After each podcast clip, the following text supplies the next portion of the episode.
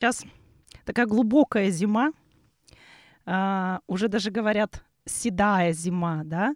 Почему-то зима у меня ассоциируется с древностью. Так что предлагаю сегодня поговорить про историю.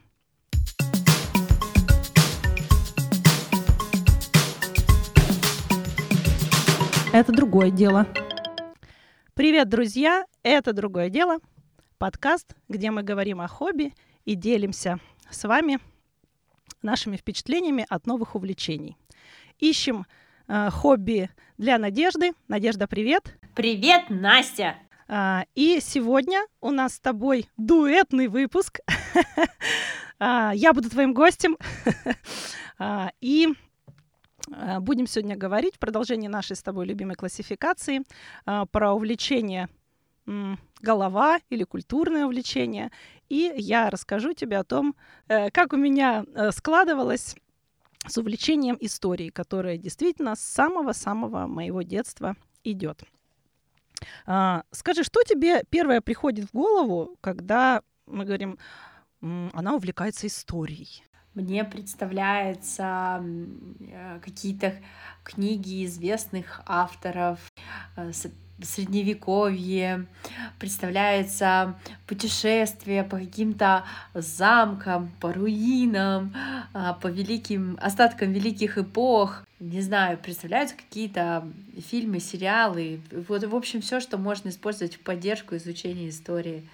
Да, то есть это человек, который, первое, что приходит на ум, это человек, который интересуется этапами развития э, человечества, да, там, э, в других странах, э, внутри своего государства, может быть, это там не только чтение, но и как ты сказала, кино, путешествия и так далее. То есть какие-то там даты, какие-то числа и так далее и тому подобное. Люди. А, люди, конечно, да, то есть ключевые события, которые меняли нашу планету, войны, да, поскольку у нас цивилизация войны, эта история никогда не меняется и так далее и тому подобное. Ты знаешь, а между тем, а между тем, э, люди, которые интересуются историей, это те, например, ну для меня в том числе, кто очень любит биографии, да, ведь можно изучать историю через биографии э, каких-то выдающихся интересных людей, которые интересны им, потому что, может быть, они той же профессии, что и они, которые, может быть, скажем, э, вдохновляли их также в театре, в кино, в живописи, где угодно, да, э, через, через био, чтение биографии. При этом они не интересуются там никакими датами и так далее, да. И вообще это мало имеет отношение к школьной истории. А дальше это может быть история религиозных течений, если человек сам, да, религиозен, и ему интересно узнать. История искусств в самом широком смысле этого слова. Я сюда отношу, кстати говоря, этнографию, Этнография — это вообще такой отдельный выдающийся пласт. То есть есть какие-то исторические события, вехи, там, цари, короли, императоры, а есть э, быт людей. А вот. вот они жили своей жизнью, они носили такие вещи э, из таких-то материалов, э, ели из такой-то посуды и так далее и тому подобное. И это в каждом крае э, очень различается, особенно в нашей стране, где такие огромные территории столько народностей, и столько климатов. Да? самый популярный вопрос. Сейчас все, кто нас слушает первые пять минут, говорят, о боже, зачем учить историю? Вы серьезно? Зачем учить историю, как ты думаешь? И вообще нужно говорить слово «учить»? Наверное, не учить мне тоже слово очень сильно не нравится. А, мне нравится изучать, чувствовать, проникаться. Потому что учить совершенно бесполезно, потому если ты не используешь эту информацию в обиходе, ты про это забудешь на следующий же день.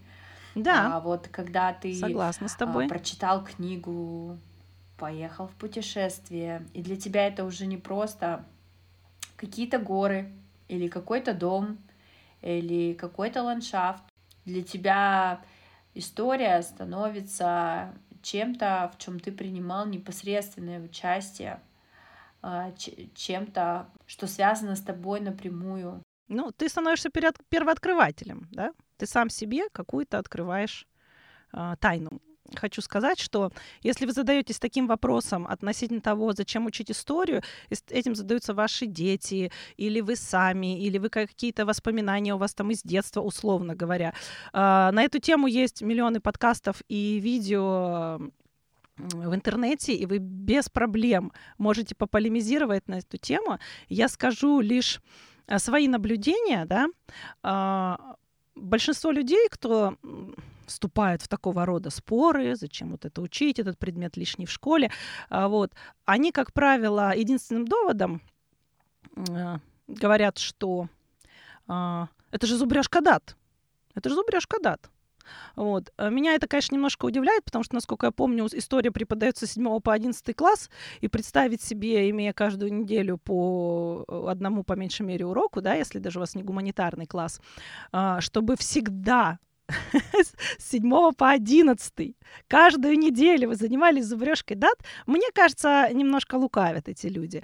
Это а, одна сторона вопроса. Другая сторона вопроса. Например, литература. На литературе мы а, много с самого детства учили стихи. Я помню, что лично я учила Бородино целиком еще. Сейчас, говорят, уже требования не такие строгие. Но никогда я не слышала, чтобы люди говорили, а зачем учить стихи? Зачем это в школе нам давали учить стихи? Да? Почему-то к э, вот э, этого рода э, заучиванию люди как-то гораздо более лояльны. Вот надо задаться вопросом, почему. Э, дальше идем, скажем, физика, дисциплина, да, к которой всегда нет претензий, но физика нужна в школе, конечно, это все вокруг нас. А между тем, между тем, э, абсолютное большинство, я уверена, там э, наших слушателей сейчас так сходу первый закон Ньютона, на котором основано очень много чего вокруг нас, просто все, что мы видим каждый день в механике, не назовут. Но при этом физика, пожалуйста, пускай остается. Вот. И, кстати, это, наверное, даже не всегда зависит от учителя. А, дальше химия. Я не знаю, там органическая, неорганическая. Мне неорганическая давалась более-менее, с органической было совсем туго. Но я понимаю, что э, ну да, вот она была, замечательно. Но валентности, например, в уравнении э, мало кто сейчас, если не связан с этим, составит. Но вопросов к этой дисциплине нет. Да? Вот. И это можно перечислять, там, география, там, строение пород. Э, практически никто этого сейчас не помнит, хотя проходили это точно так же. И в конечном счете э, мне вот, например, кажется, что все эти дисциплины и история абсолютно в одном ряде с ней, если мы говорим о школьных знаниях, чтобы этот, так сказать, блок закончить и перейти к хобби. Вот. Э, спор о понятиях, да? Вот. Чтобы история, она так же, как и другие дисциплины, просто предлагает нам с чем-то познакомиться, а мы уже в ряде всех этих дисциплин выбираем то, что нам ближе, и в конечном итоге либо связываем с этим свою профессию, либо однажды связываем с этим свое хобби. Но э, какие-то базовые понятия, да, там условно, если человек нашего возраста, скажем, не знает э, химическую формулу воды, или там кто придумал периодическую таблицу, или как обозначается водород, то в целом, ну, или там кто такой был Наполеон, не знаю, Колумб. Вот, то есть э, это вообще не про даты или там теорию эволюции Дарвина, да, не понимает вообще, что это за человек. Тут уже скорее идет разговор э, о кругозоре и о том, э, как мы э, представляем себе этого человека. Вот, поэтому э, в сухом остатке к чему я веду? Э, не стоит относиться к э, предмету истории с каким-то особенным взглядом, что вот, вот зачем, там же даты.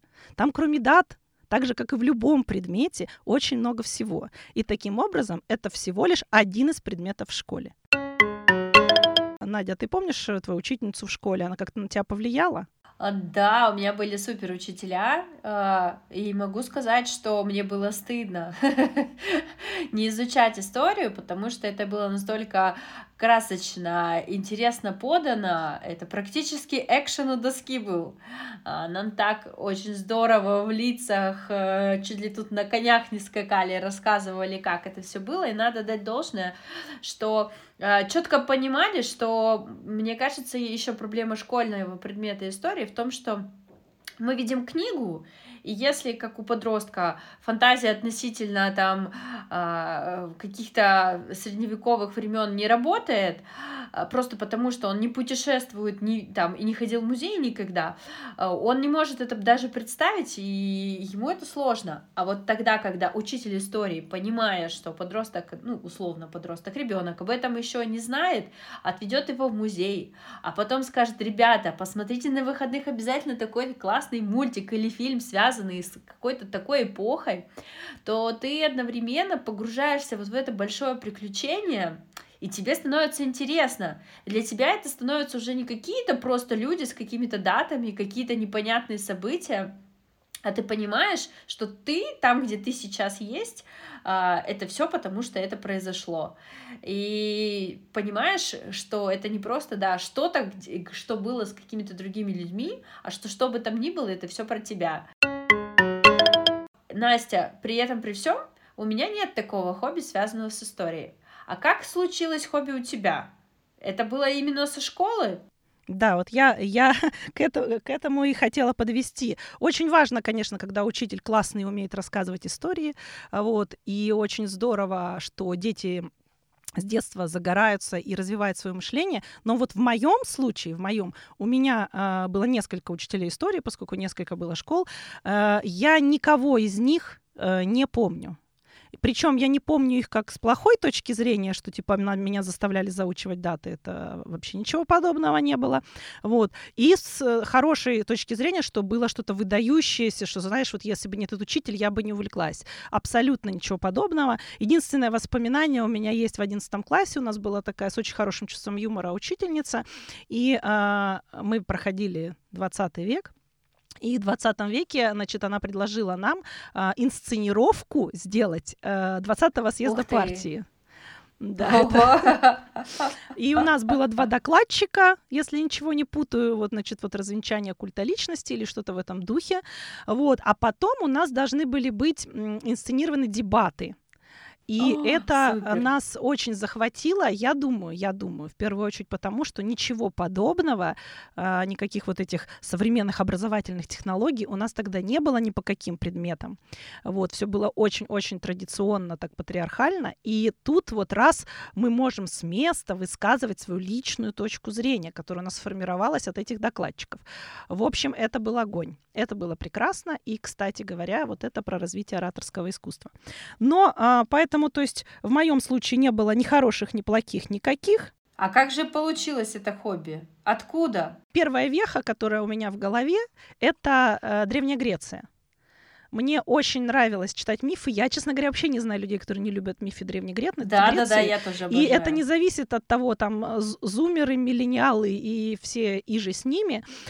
вот, потому что мой сын э, книжки про Древнюю Грецию э, прочитал уже чуть ли не самые первые вообще, когда он научился читать.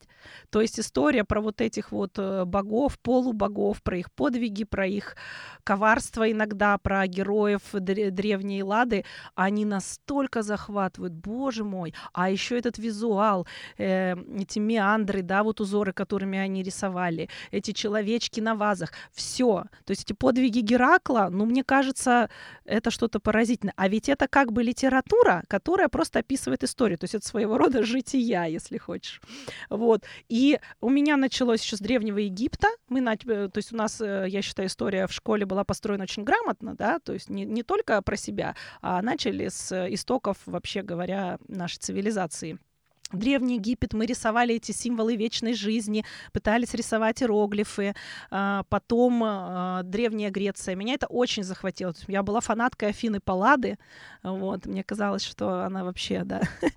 И хотя это же по факту литература, сейчас мы это понимаем, но для меня это была история, мне казалось, что это все, все было, и я, честно говоря, считала, что без всяких проблем христианство в Греции э, сосуществовать продолжает с богами Олимпа, и, в общем, им не нечего делить.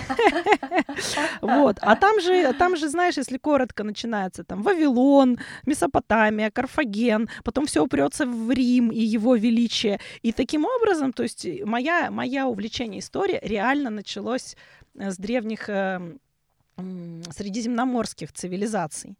Вот. Потом важная веха, мне так кажется, уж не знаю почему, но где-то в шестом, наверное, классе, то есть что-то наши 12 лет, папа мне принес книжку Валентина Пикуля э, «Фаворит», вот, и сказал, вот, почитай. Вот. А поскольку я, в общем, очень э, доверяю папиным рекомендациям, и ты знаешь, это был полный восторг. То есть можешь себе представить, то есть еще до изучения Романовых, еще Рюриковичи вообще не освоили. Я, кстати, не могу похвастаться, что я хороша в них. Вот. А, но это на меня произвело такое впечатление.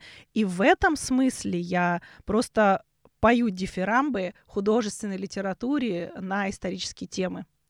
Потому что главная ее роль — это не то, чтобы достоверно перечислить все фамилии, все даты, эм, там какие-то конкретные названия конкретных мест. Это ее главная задача — это привлечь тебя в историю, пережить, э, скажем, 18 век. Вот. И это, это ну, на мой взгляд, очень важно. Очень важная миссия художественной исторической литературы и, кстати говоря, исторического кино тоже. Как бы там ни было вымысла, неважно. Ведь Э, их вымысел и наш вымысел — это все прокачка воображения, с которого мы с тобой начали разговор, да? Воображение — это навык, и его нужно развивать. И чем раньше это начинается, тем лучше. Воображение потом очень помогает в жизни, особенно в контексте творческих профессий или, например, опять же, да, э, помощи ребенку в школе, общение с детьми очень помогает, э, и людям становится комфортно общаться, детям и взрослым, когда у взрослых прокачано воображение. Поэтому, как и любая литература историческая, она нас погружает в эту эпоху. А что дальше? Пикуль меня привел к тому, что я стала сразу сильно интересоваться Романовыми. Я думаю, не в последнюю очередь, потому что мне очень нравилась одежда этой эпохи. Это важно.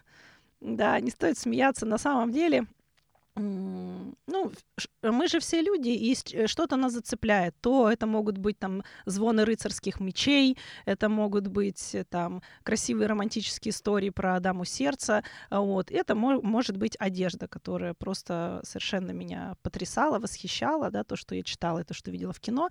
И пошли Романовы, и тут мне повезло, правда. Я, совпало, что я переехала жить в Санкт-Петербург, а в Санкт-Петербурге уже в то время отдельным предметом шла история города. Она идет с первого по 11 класс, можете себе представить, где подробно изучают каждую площадь, каждый монумент, каждого человека, там учебники. Вот. И получается, это же все про Романовых.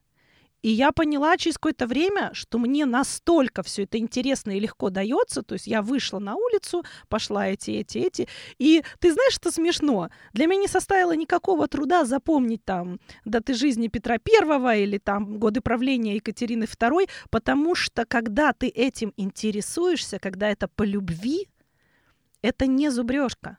Это само по себе. Тебе просто интересно. Вот. И это, это очень важно. Это очень важно. То есть э, знания нужно поглощать с аппетитом. Еще лет 8, наверное, 9 назад э, начались, да, может быть, больше, слушай, вот хотела тоже у тебя спросить.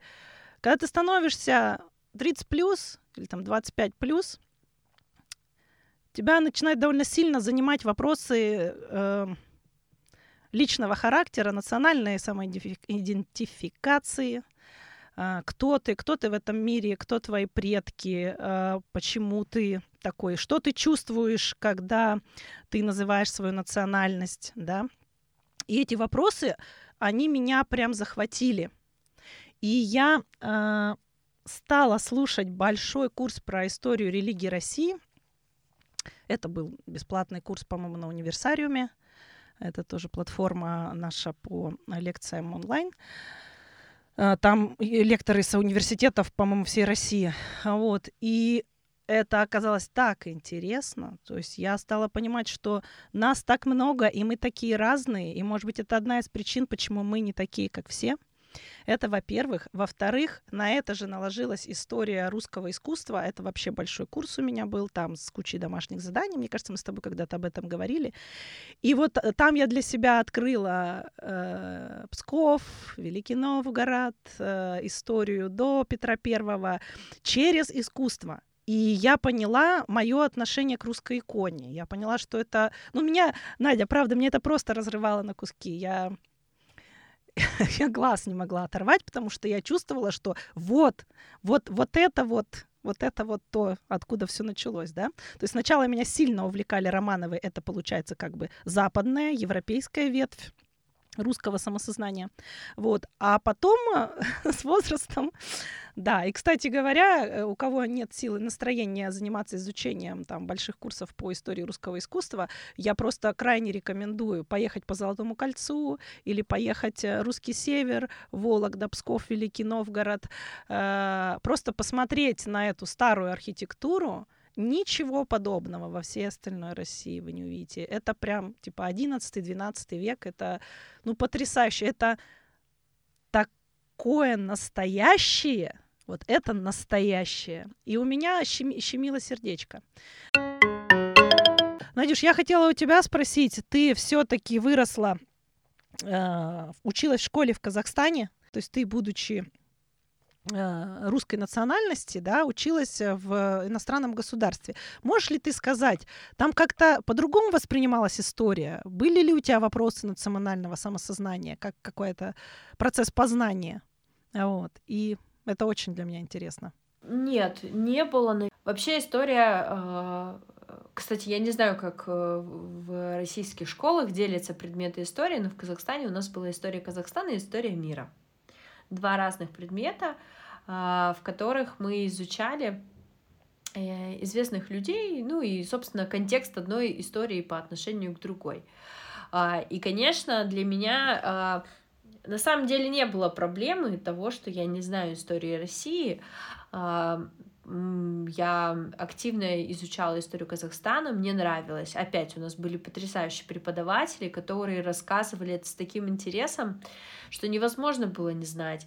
А, и там про Великую Отечественную войну мы знали а, не просто каких-то знаковых персонажей, вообще, в принципе, всего Советского Союза, да, героев, а мы знали конкретно нашего города, там, нашей улицы, мы разбирали это все, мы гордились этим всем, проникались в это все.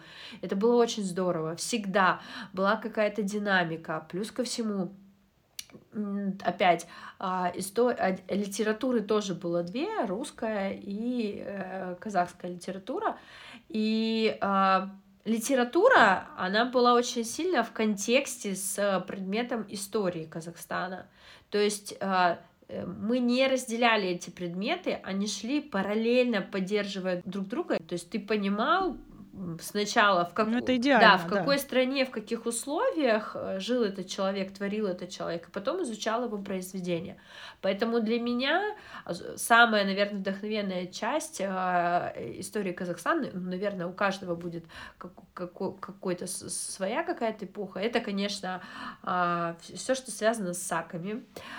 Э, и для меня это... С кем? С саками. Саки. Это невероятная история. Я очень рада, что про Тамирис, про известную воительницу, лидера, а, снят был недавно фильм, а, такой красивый, потрясающий, на мой взгляд, потому что именно так, как я всю, всю жизнь себе ее представляла, так, собственно, и было снято для меня это женщина-воин такая, ну, если с мировой историей какая-то, вот амазонка такая, невероятная история на самом деле. Я не чувствовала себя как-то обделенной. Но когда я попала в Санкт-Петербург, я поняла, какой кусок, как, как, как обычно, контекст решает, какой кусок я потеряла. То есть э, то, что меня, ну просто это не было в поле моего зрение, восприятие. А, естественно, там, ты знаешь каких-то известных наших императоров, но а, ты а, не, не, ну, как бы сильно не вдаешься в контекст, но когда попадаешь, Романовы, ну, в Питер попадаешь, конечно, Романовы, это то, без чего ты не можешь. И, и собственно, у меня э, изучение э, началось э, с путешествия, а путешествие уже пришло к тому, что я начала как-то глубже копать в это все, и мне было очень интересно А, но я не скажу, что я ну, ас. да, в какой-то момент. Да, угу. но на самом деле я благодарна тому, что у меня есть такой опыт погружения в историю страны, которая для меня все равно близкая и родная. Поэтому я, я рада, что у меня была такая возможность увидеть это, почувствовать это, понять это, услышать ту сторону того, почему э, мы когда-то стали одной большой страной, и ну, вот эту точку зрения. И для меня это очень понятно. Э, и для меня я, я знаю то, что то, как думают в России, я знаю то, как думают в Казахстане, и для меня вот это все как-то объемно приросло. Мне кажется, что я бы еще бы почитала а, про историю Казахстана, потому что там столько всего, чего я уже как взрослая могла бы переоценить и изучить. И для меня, конечно, никогда эта история не будет какой-то чужой. То есть самое главное, я так поняла, что, э, во-первых, ты чувствовала единение Однозначно. с тем местом, где ты родилась и выросла, да, и преподаватели истории были, ну, более-менее объективными наш любимый с тобой вопрос про комьюнити. Нет, не было у меня никакого комьюнити, Надюша. Вот в этих вопросах э, у меня не было никакой потребности в обществе. Мне настолько хотелось говорить с собой, если вообще можно считать комьюнити там людей, у которых я училась, да, ну, может быть, да. Но они меня никто не знали, потому что это все было онлайн. Спасибо, что сейчас доступность информации э, так, так высока. Я оставлю, наверное, в Телеграме у нас все ссылочки э, на тех людей э, и те, те курсы. Э, опять же, вдруг кому-то будет интересно. Но отдельно хочу выделить имя вот Леонида Мацеха, к сожалению, ныне уже покойного, выдающегося, удивительного просто рассказчика. Вот он так рассказывал вдохновенно. И вот я у него слушала историю религии мира — Давно уже, слушай, мне кажется, лет 10 назад. И э, я хочу сказать э, в защиту того, как мы с тобой начали про истории. Э, есть такой знаменитый драматург, который закончил исторический факультет, Эдвард Родзинский, который, когда рассказывает, все, мир остальной исчезает. Я вот не знаю, как у тебя, э, я пробовала читать его книги и слушать аудиокниги э, его авторства, но не им читанные. У меня не заходит вообще. Только когда говорит он. Вот когда говорит он, все. У меня обратная история. Серьезно? Ух ты! Да. Э, читать, читаешь, это супер интересно, захватывает вот эти гипотезы, теории, тайны, которые навсегда останутся тайнами, и мы никогда не узнаем на сто процентов, э, правильно ли сложили из каких-то там осколков и тайн, э, переписок и прочего, какой-то документации, правильно ли какую-то логическую цепочку составили, или правильно ли сделали выводы. Но это настолько захватывает и, и мне кажется, в жизни любого человека к нему в руки, когда бы то ни было, попадает а, э, ну, самый, конечно, известный, кто тебя на изучение истории, ну, на мой взгляд, наталкивает, там, э, Пикуль, Дима, Розинский, и, да, ты точно. понимаешь, что о, ничего себе, это так интересно, это просто очень вкусно подано, и ты не можешь остаться точно, равнодушным точно. к этому. Я, я вообще не могу понять, как э, есть люди, которые никакой историей могут не интересоваться, потому что, во-первых, она повсюду, а во-вторых, э, есть ну, люди, которые рассказывают так интересно, а ораторское искусство в любое время, время там, digital, не digital, оно э, всегда остается очень-очень важным и ценным. Согласна. И еще одно имя я хочу освоить, чуть-чуть отойдем, так сказать, от российской истории. Это, опять же, мы продолжаем говорить о вот так, о, ве, о вехах, там, о той истории, которая в самом традиционном понимании, да, то есть развитие человечества. А, я всегда считала, что средневековье в Европе — это вообще тьма, уныние, грязь, невежество и все. Да? То есть как только они, Почему? господи, прости, значит, Рим э, разрушили вершину вообще европейской цивилизации. Про Византию я тогда совсем ничего не знала, так получилось. Вот, а потом пришла вот эта тьма, первобытный снова строй, готы, вестготы, там, э, прочее, прочее. Значит, у меня был такой стереотип ужасный. Вдруг у кого-то тоже такой? Вдруг. У тебя по-другому, да? Да. То есть средневековье, оно заканчивается, ну, где-то, я думаю, 14 веком, 13-14 уже такой закат. Вот. А где-то с 6 по 13 мне казалось, что в Европе от него лучше держаться подальше. Там тьма. Вот. У тебя такого не было? В самое начало, конечно, тьма, но ну нет. У меня почему-то ассоциации всегда были очень теплые, очень хорошие. Наверное, опять благодаря рассказчикам, учителям. Ну, пожалуй, да. Я думаю, это важно. И вот у меня рассказчиком таким стала незабвенная Наталья Ивановна Басовская. Легендарная личность, это профессор-медиевист э, из РГГУ, э, которая, в общем, всю свою жизнь посвятила изучению э, средних веков Европы. Такую она нишу выбрала. И она профессор, доктор наук по Столетней войне защищалась да, между Францией и Англией. Вот. И э, я не помню, как это получилось, то ли на канале Культура был цикл Академия, где про все на свете там 120 лекций записали. Мне было это удобно в аудиоформате слушать. То ли вот это эх, на эхе Москвы было роскошное совершенно эм, шоу, называлось Все так э, где Алексей Венедиктов, собственно, с, Натальей, э, с Натальей Ивановной Басовской э, разговаривали про личностей в истории. Ну, то есть представь себе там от Тамерлана до Карла Маркса. То есть э, выбирает одного человека, и э, с абсолютно такой рациональной точки зрения рассказывают там гипотезы, что-то опровергают, что-то подтверждают, какие-то вехи. И это же тоже задача только популяризировать. То есть за 40 минут сколько шла передача. Конечно, там много не рассказать, просто ты начинаешь копаться, там что-то смотреть, и э, либо увлекаешься, либо нет. Но рассказчики, они потрясающие, просто потрясающие. Очень рекомендую. И для меня средние века — в Европе, ну, открылись с абсолютно новой стороны. Я, во-первых, хоть немножко разобралась, чего, куда, как, а откуда вот это вот эм, Священная Римская империя и прочее, прочее, причем здесь немцы, вот, а, а, и особенно Столетняя война, там же Жанна Дарк, а про Жанну Дарк-то мы почти ничего не знаем, а там такая интересная история, ну, ну это я не знаю, это экшен в чистом виде, да, потому что Франция, конечно, стояла на грани исчезновения. Это вот как наши смутные времена, так и у них.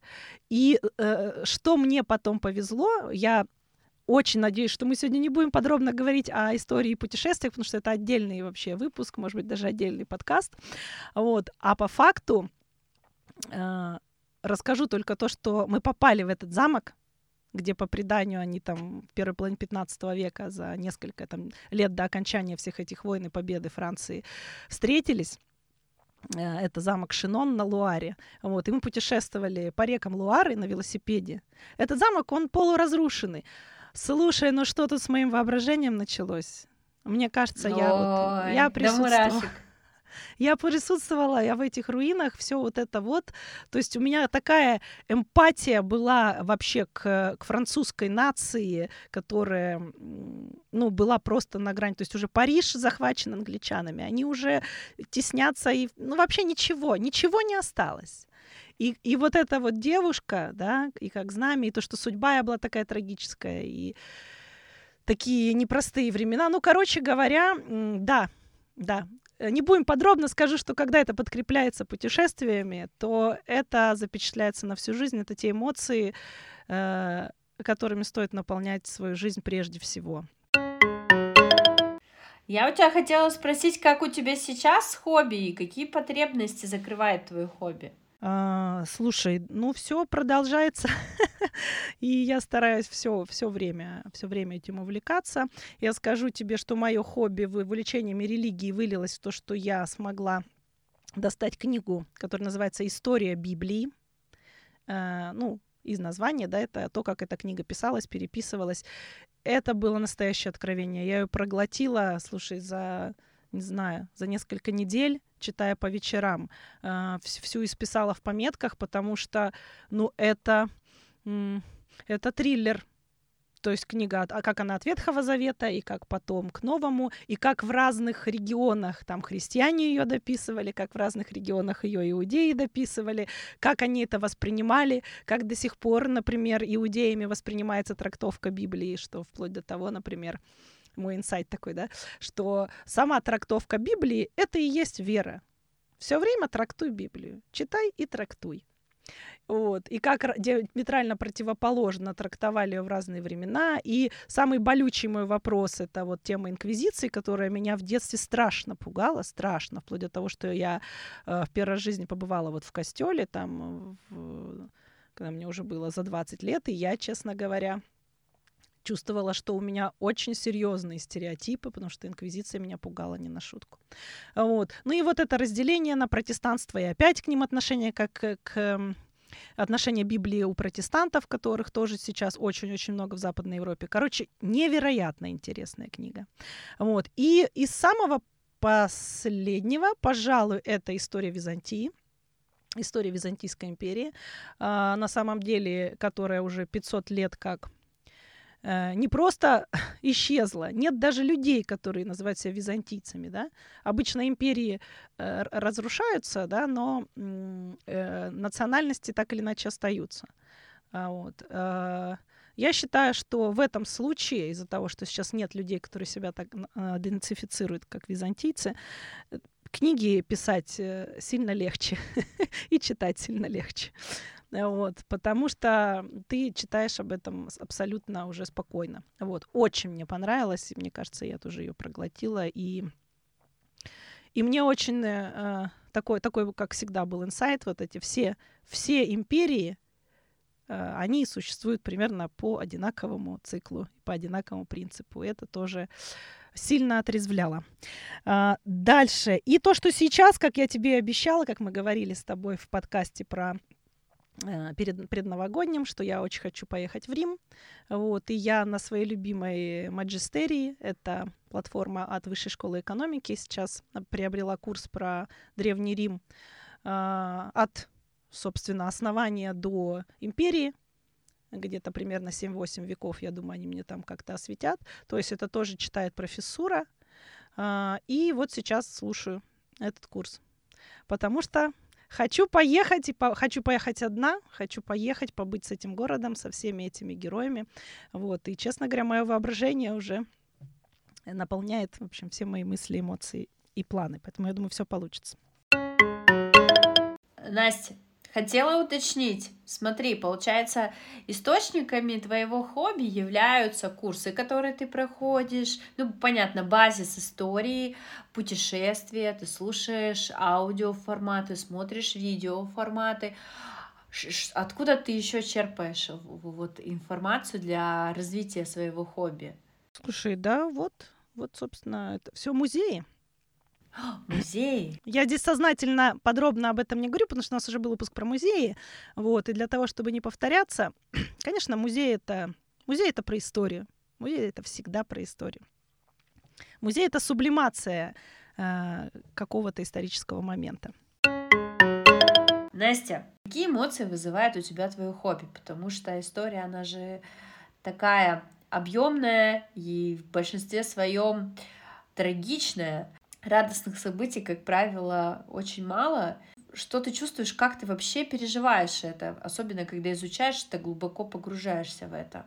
Слушай, хороший вопрос. А, ты абсолютно права. Здесь, знаешь, это вспоминается, умножаешь познание, умножаешь скорбь. Это правда. Я скажу честно, что местами, особенно если это воспринимается через художественную литературу, например, там через доктора Живаго, ну, я не знаю, я плакала так, что э, это была, ну, истерика абсолютная, хотя я была уже, мягко говоря, не школьницей. Вот, э, и э, еще такая, знаешь, мне вспоминается цитата Николай Глазков. «Я на мир взираю из-под столика, век двадцатый век необычайный, чем столетие интересней для историка, тем для современника печальней». Вот, и это, конечно, правда. А, очень здорово читать про... Здорово, ну, в смысле, интересно читать про прошлое, интересно сопоставлять в разных культурах. Вот. Но э, бывает местами прям сильно грустно. Сильно грустно. Поэтому документалку и лекции сильно читать легче, чем художку. А вот. Особенно, когда речь идет о 20 веке, и гражданская война, революция, Первая, Вторая мировая войны. Ну, короче говоря, да. Но 20 век меня почти никогда не занимал, буквально до последних э, десятилетий, потому что было ощущение, что это что-то настолько страшное, что женская психика к этому не готова. Но с другой стороны, э, я хочу все равно защитить это свое увлечение, и почему оно меня никогда не отпускает. Э, оно очень помогает. Если ты э, глубоко долго и давно сопоставляешь информацию разную разных исторических эпохах, то это добавляет трезвости мышления для оценки текущих событий. Потому что, во-первых, все постоянно повторяется. А вот, а раз, что называется, уже были прецеденты, то можно покопаться и посмотреть, там, чем обычно заканчивается, потом еще какие-то параллели. Вот. И еще один очень важный момент э, – что на самом деле большинство, большинство, не все, но большинство э, цивилизаций раз, развивается примерно одинаковыми ступеньками. Вот. И, возможно, только кажется, что мы не такие, как все. На самом деле все примерно одинаково развиваются. Да? А, я имею в виду, проходят те же этапы. Не в одно и то же время, а проходят те же этапы. И отвечая на твой вопрос, скажу тебе, что, конечно, э, много я испытываю эмоций, но в данном контексте знание истории мне очень помогает. Оно помогает мне отвечать на свои вопросы и, что важно, не следовать слепо чужим мнениям, не принимать их на веру. То есть оно помогает мне что-то перепроверять, сомневаться и, э, ну, честно говоря, э, прикидывать и не так сильно нервничать. Вот это самое главное. Слушай, а э, то, что касается того, что все говорят, ой, да зачем ее вообще изучать, потому что все время же переписывает история. Это же самая замученная политиками наука, каждый перебирает под себя. Говорили в это время то, говорили в это время то. У голландцев, значит, Вторую мировую войну выиграли канадцы, а у нас, значит, вот так. А, у, у, что говорят, например, в Италии про Муссолини, вообще никто не знает и считает, что это вообще не их человек. И прочее, и прочее. Слушайте, но я к этому отношусь так. Переписывание истории регулярное – это тоже история. Это история. И мы попадаем в историю, там, например, может быть, сейчас, или когда смотришь, да, вот опять же, я читала историю Библии, и ты понимаешь, что прошло три тысячи лет, и в течение всех трех тысяч лет менялось восприятие одной единственной книги. Это история. Меня это, ну, очень радует. Это так интересно, это так любопытно. А, вот. Поэтому это скорее положительные эмоции. Самый важный вопрос, который вот у меня есть, ты сегодня прочитала, завтра забыл, ты какую-то должен личную историю через себя пропустить.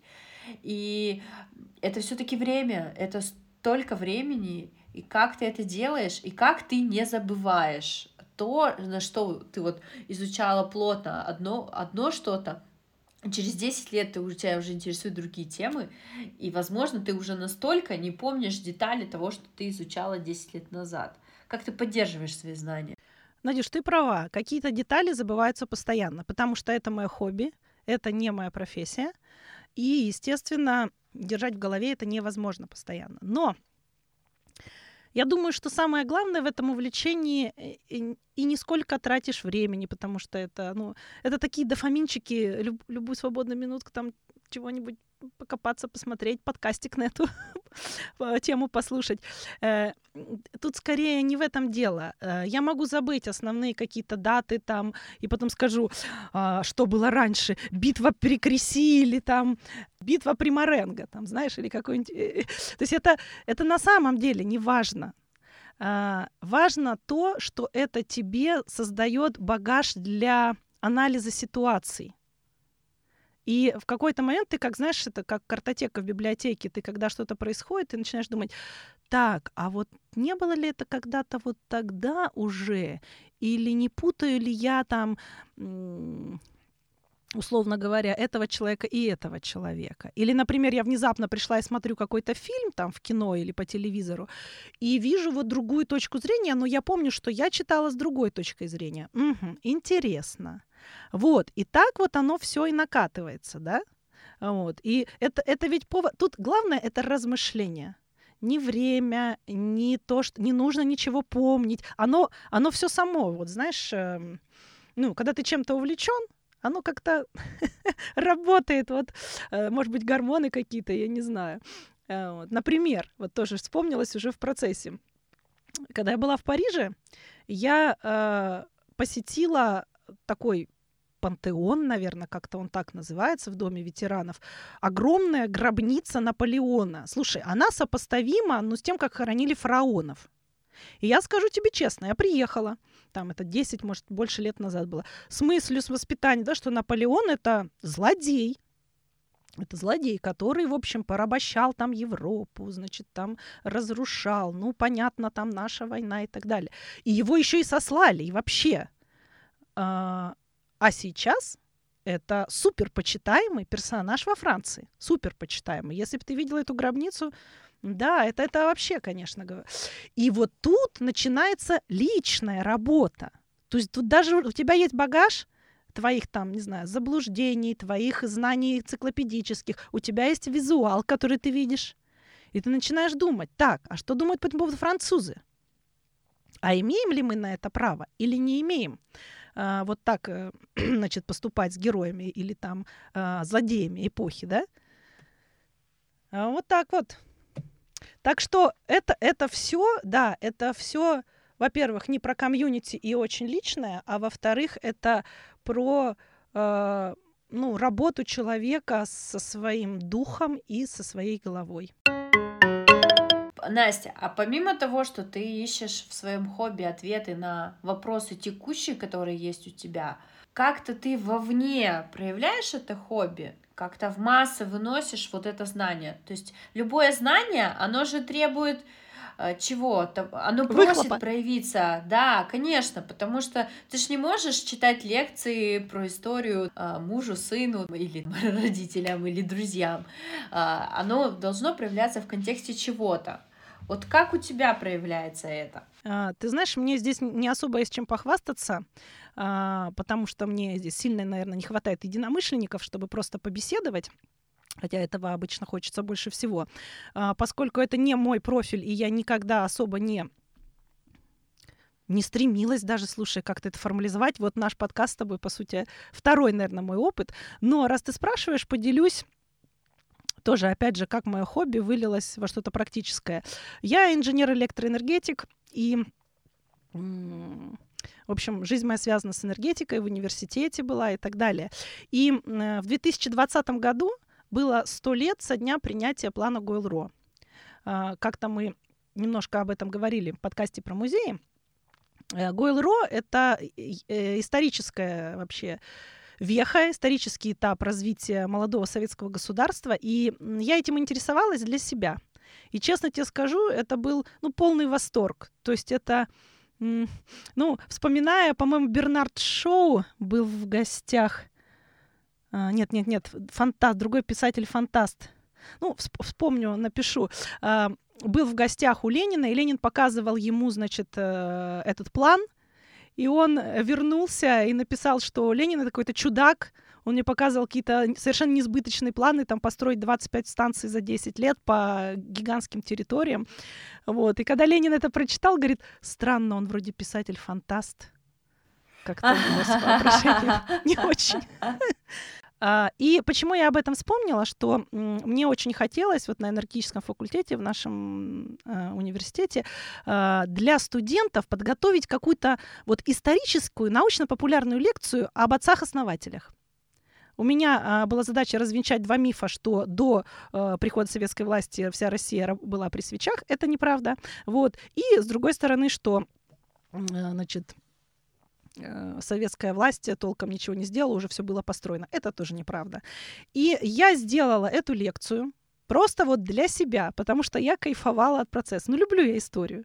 И мне очень хотелось э, молодым студентам, молодому поколению рассказать о том, ребята, вы посмотрите, что за вашими плечами стоит, какие люди, наследники какого э, вообще роскошного инженерного проекта э, вы являетесь, наследниками какого инженерного проекта вы являетесь. И таким образом я сделала парочку таких лекций, ну, в смысле, два раза прочитала, и потом появилась возможность на Джалинге, это такая э, суперсовременная система для записи лекций на YouTube, записать ее. Вот. И с тех пор вот уже несколько лет она висит на YouTube. Мы, наверное, оставим ссылочку, кому интересно, где я рассказываю исключительно с исторической точки зрения никаких формул, никаких серьезных там э, инженерных конструкций. Рассказываю, какие замечательные были русские инженеры царской России, советской России, вот, и как они сотворили это чудо, государственную электрификацию России, когда еще только-только заканчивалась гражданская война, и вообще чудо, чудо. Вот, так что можно сказать, что да, да, он как-то реализовался, во что-то вылился. Здорово. Я хотела узнать у тебя, сколько денег требует твое хобби? Ну, давай так, вот я решила изучать историю. Понятно, что я могу пойти там в библиотеку, а, взять какие-то книги. А, ну, вот так, чтобы с интересом, со смаком влететь, так сказать, и начать изучать. Что, с чего лучше сделать, сколько на это денег? И если ты знаешь, а, если твой топ-5 состоит условно из бесплатного чего-то, поделись этим, пожалуйста. Так, поделюсь с удовольствием. Ну, э, я не уверена, что можно вот так просто взять и упасть в какую-нибудь типа «О, а не увлечься ли мне историей?» Мне кажется, так не бывает. Вот. Но на самом деле, слушай, я хотела об этом сказать в конце, но раз ты спрашиваешь, я скажу сейчас. Э, мне вообще кажется, что все увлекаются историей. Просто мы, как правило, себе не отдаем этом отчет, потому что у нас все время в голове, что история — это даты, это исторические этапы цари, социально-экономические реформы э, Александра II, второй половины XIX века. Вот эти вот все заголовки в параграфах в университете. Кто кого родил, да, кто на кого пошел с войной. Да, да, да, да, да, да. Вот, на самом деле ничего подобного. То есть, условно говоря, э, это же, это же, э, не знаю, думаешь так, вот багет. Почему багет это Франция? Почему у меня с детства вот багет это что-то Франция? И начинаешь там читать в интернете, это ты уже интересуешься историей. Или, например, э, ты можешь вообще там э, никогда не бывать в Европе и думаешь, я точно знаю, что корида это Испания, это же азы и начинаешь читать, а почему корида это Испания, собственно, откуда вообще ноги растут? Это тоже увлечение историей. Дальше там, не знаю, ты парикмахер, и тебе интересна история парикмахерского искусства. Почему раньше парикмахерами были только мужчины, а сейчас так все поменялось, понимаешь? И, и, и так далее и тому подобное. И мы с тобой говорили, что я интересуюсь таким-то актером, так, такой-то балериной, и читаю там их жизнеописание, смотрю про них фотографии. Я интересуюсь кино, откуда оно пошло, там, знаешь, ой, а почему эти великие режиссеры прошлого, там, как у нас в кинотеатре, да, в «Победе» показывают там нецветные, э, нецветные фильмы. Это тоже история. Конечно, Поэтому, конечно. А почему да, там эти писатели интересует... были запрещены? А, да, вообще, что значит запрещен? Да, да. Научные открытия, кто вот э, сферы там инженерные, программисты, э, э, как что открылось, какие вехи, как работали, как там ну, я, например, честно тебе скажу, была в шоке, когда узнала, что, например, Лев Ландау, наш э, великий вообще выдающийся знаменитый физик, получивший Нобелевскую премию за теорию сверхтекучести, в конечном итоге умер и не знал, что потом все это было использовано в плазменных э, телевизорах, вот этих экранах и так далее. Понимаешь? А, вот. а он, да, это все научные открытия, я говорю, географические открытия, я скажу тебе честно, это но это тоже, боже, как это увлекательно. В первую очередь, почему? Потому что люди, кажется, ну, кремень, понимаешь? Кремень. Мы сейчас едва можем вылезти из дома, нам кажется все, все жуть. А они на утлых суденышках своих переплывали полмира через какие-то дикие шторма, болея цингой, э, терпя бунты, холода, голода, в общем, все на свете. Тут, кстати говоря, еще мне пришла в голову одна история, я тебе уже как-то, по-моему, рассказывала, что я страшно увлекалась теорией освоения севера и юга, ну, в смысле, полюсов крайних. Да, да. Вот, поскольку вот Руаля Мунсен история. И э, я как-то попала на лекцию Тамары Идельман, вот, я не все у нее, конечно, могу рекомендовать, но вот это было очень интересно про освоение, этап освоения Южного э, полюса, ну, Антарктиды, да, то есть не самого полюса, а вот как люди, англичане, очень интересно там плавали. Ну, такая выдающаяся штука, слушай, ну, ну, ну так не придумать. Это чудеса. Вот, плюс ты, говоришь, ты спрашиваешь топ-5, значит, э, вот первое, что мы поговорили, что на самом деле все увлекается, и можно читать и смотреть видео, все бесплатно, плюс э, мы оставим все ресурсы, которые за очень гуманные деньги продаются эти э, курсы лекций, кому интересно. Сейчас я планирую заняться историей кофе кстати говоря. О, Да, потому что очень люблю кофе, и надо бы там покопаться маленько. Вот. Дальше, дальше это могут быть подкасты. Сколько там стоят эти подписки, это тоже все копейки. Вот. А, тут скорее даже вопрос стоит не в том, как увлечься и сколько это будет э, денег затрачивать. Здесь вопрос стоит в том, как понять, э, в чем хочется копаться дальше. Да? Вот смотри.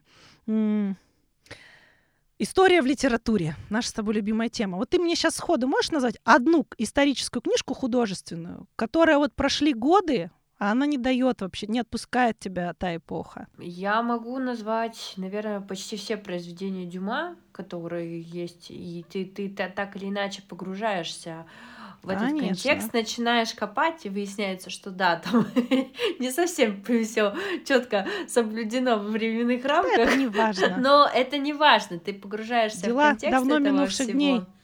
Предание Конечно. глубокой. Ну, слушай, у меня есть одна книжка, которая мне никак не дается, но я обожаю э, эти истории с детства. Э, Гомер. О. Илиада. ну, это ты у меня... копнула, копнула. А, да, да, Троя есть- ужасно увлекательно, ужасно. Чтобы прочитать это, ты, ну, как бы просто даже один абзац, ты, мне кажется, должен столько литературы перелопатить, чтобы понять, что это за слово, что оно Ну, значит это в этом контексте, а Да, что это да, за бог Да. или человек, которому есть отсылка, потому что они очень много делают отсылок, а еще я очень люблю читать Платона, а это, естественно. Супер связано с, Философия. с историей, и ты не можешь как бы выпасть из этого контекста, поэтому Да. мне да. нравится. Но мне кажется, книга на все времена а, одна из моих любимых, это Таиса Финская. Ты тоже, не, ну, как бы в контексте. Прелестная, прелестная, да. Это Да. все та же неисчерпаемая э, Древняя Греция, колыбель нашей чудесно. цивилизации. А у Да. меня, э, знаешь, ну вот я доктора Живаго уже упомянула, честно говоря, просто не знаю, как такое перечитывать, уж больно-больно. А вот Кво Вадис или Камо Гридеши Генриха Синкевича не читала? Нет, нет, не знакома. Ох, ох, как меня эта книга перелопатила. Просто вообще все внутри по косточкам пе- пересобрала. Кто не готов читать, есть роскошный, очень красивый польский фильм с очень привлекательными актерами. вот. а, конечно, он э, масштаб э, вот всего, о чем там говорится, не передает именно масштаб духовный. Но для начала я сначала смотрела фильм, потом по- почитала книгу. Это одна из самых мощных книг вообще в истории моей жизни. Это Кво Вадис, если по латыни, по-польски Камо Гридеши. И третье — это, конечно, «Два капитана». О, «Два капитана» — это просто, ну, такая для подростков литература и кино, особенно с этой увертюрой. Ой, забыла композитора Птичкин, по-моему. Борис Птичкин. Боже, какая это увертюра. Вот проходят десятилетия, эта музыка звучит у меня в ушах. И я жду, жду момента, когда мой сын будет готов к тому, чтобы мы сели с ним смотреть «Два капитана». Э, Там, кстати, тоже очень мощные исторические вехи, начиная от революции, вот, глазами ребенка, да, потом все это вот время между революцией и Второй мировой войной и так далее, очень интересно. И как э, «Береги честь молоду» по-пушкински, оно все там же, все про то же, про, про самое главное. И ты знаешь, э, что интересно? Мне очень нравился всегда этот фильм. И потом я узнала, что в основе, э, сцен- э, не сценария, а в основе сюжета этой книги Вениамина Каверина, по-моему, да, э, лежит э, история трех наших экспедиций, которые в 1912 году практически одновременно отправились с тремя разными задачами. Кто на полюс, вот Седов, э, Брусилов отправился открывать Северный морской путь, и Русанов поехал, поплыл на Шпицберген. И все три эти экспедиции пропали. А, ну, часть э, этих седовцев вернулась тоже, но сам Седов погиб. И это когда, когда эти экс- про эти экспедиции я э, посмотрела кино, почитала, я имею в виду документальное кино. Слушай, это настолько ложится круто на художественный вот этот вымысел. Это, то есть он э, в этом капитане Татаринове как бы сублимировал все, всех, всех трех вот этих вот знаменитых мореплавателей. Вот, э, с такой трагичной, тяжелой судьбой, да, несмотря на благородство и несмотря на самые лучшие их помыслы, идеи, все они погибли. И я тебе скажу, что то есть, когда ты читаешь, смотришь фильм, когда тебе 12, там 13-14, потом ты читаешь книгу в 20, а потом ты узнаешь про все эти экспедиции там в 30, и тебе кажется, что вся твоя жизнь, она вот с этими героями и с этими людьми. Вот. Мне кажется, что это жизнь удлиняет. Это мое личное мнение. Э, когда читаешь много какого-то автора, писателя, там, не знаю, или просто интересуешься, например, творчеством какого-то актера, и тебе кажется, хочу знать вообще, какой он был на самом деле. Сяду-ка я читать его там биографию, какого-нибудь его исследователя. Опасная тропа. Да, да, ты понимаешь, да, о чем я? Вот я скажу честно, что в последнее время я с этим завязала, потому что э, особенно это касается в первую очередь поэтов. Все-таки такие супер творческие люди, вот, они э, могут, то есть то, что они создают, будоражит тебя совершенно. Вот с этим и находись. Не надо копаться в его личной жизни, в его там женах, мужьях и вообще в взаимоотношениях с родными и близкими. Я поняла, что несколько раз прочитав про разных художников, да, еще тоже вот художников и поэтов, и писателей, я, ну, поняла, что мне, мне не нужна эта информация. Я начинаю, к сожалению, это перекладывать на призму их творчества, а это другая история. Совершенно Они были другая. незаурядными личностями, со всеми вытекающими. Но все равно это очень манка, и я для себя, допустим, решила, что я не могу погрузиться в контекст.